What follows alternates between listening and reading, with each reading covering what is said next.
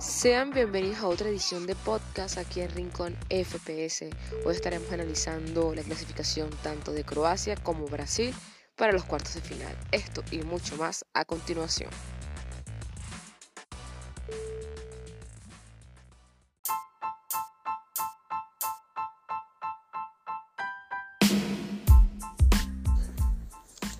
Y pues bien, se jugaron los partidos de octavos de final, donde medían a Croacia ante el equipo de Japón y Brasil ante Corea del Sur.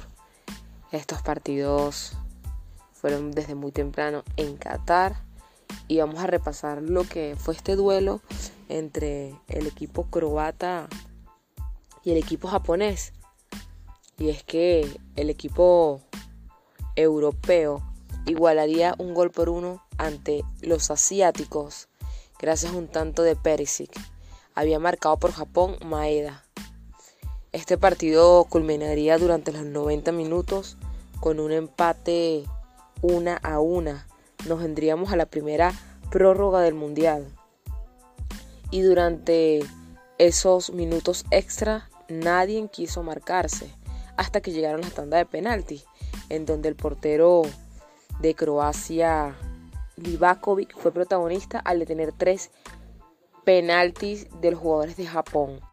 Al final el partido culminaría en la tanda de penaltis, tres goles por uno a favor de Croacia. De esta manera el equipo europeo avanza a los cuartos de final.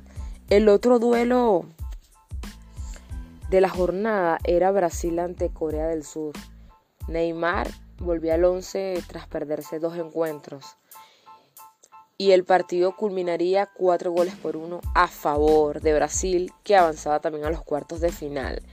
Y es que goles de Vinicius Jr., de Neymar desde el punto penalti, Richarlison y Paquetá fueron suficientes para el equipo de Tite, que se quedara con la victoria y el pase.